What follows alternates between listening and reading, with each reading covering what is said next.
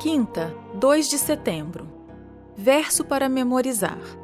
Seis dias vocês trabalharão, mas o sétimo dia será o sábado de descanso solene, santa convocação.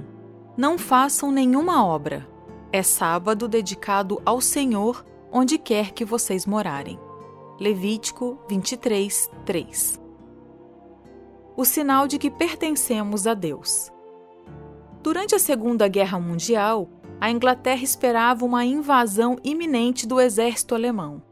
Na medida do possível, foram feitos preparativos para defender a ilha natal. Fortificações adicionais foram instaladas nas praias. As estradas ofereciam ao inimigo as rotas mais rápidas para seus objetivos e, consequentemente, foram instalados bloqueios em pontos estratégicos.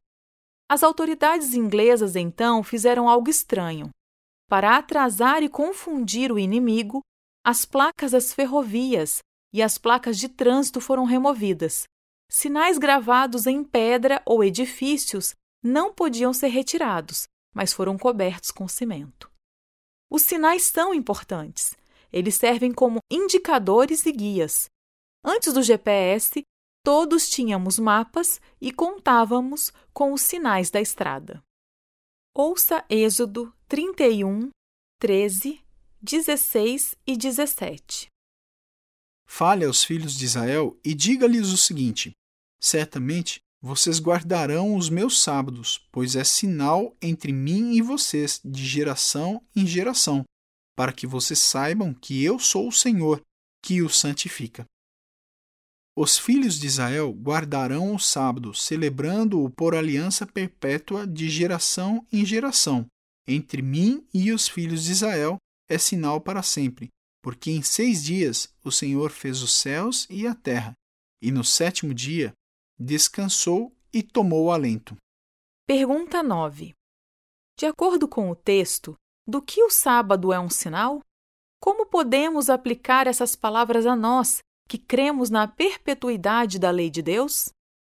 Embora essas palavras tenham sido ditas ao antigo Israel, nós que somos de Cristo somos descendentes de Abraão e herdeiros segundo a promessa. E o sábado hoje continua sendo sinal entre Deus e seu povo. Êxodo 31 destaca que o sábado é sinal da aliança perpétua de Deus. Esse sinal nos ajuda a conhecer o Criador redentor e santificador. É como uma bandeira levantada a cada sete dias e que funciona para nos ajudar a lembrar, já que tendemos a esquecer. O sábado é um lembrete constante de nossas origens, libertação, destino e responsabilidade para com os rejeitados e marginalizados. O sábado é tão importante que, em vez de irmos a ele, ele vem a nós a cada semana, uma lembrança perpétua de quem somos, de quem nos fez, do que Deus faz por nós e do que ele fará por nós no novo céu e na nova terra. O Deus Santo convida a humanidade, sua parceira na aliança, a considerar o ritmo que governa o que realmente tem valor, o relacionamento salvífico entre o Criador e suas obstinadas criaturas.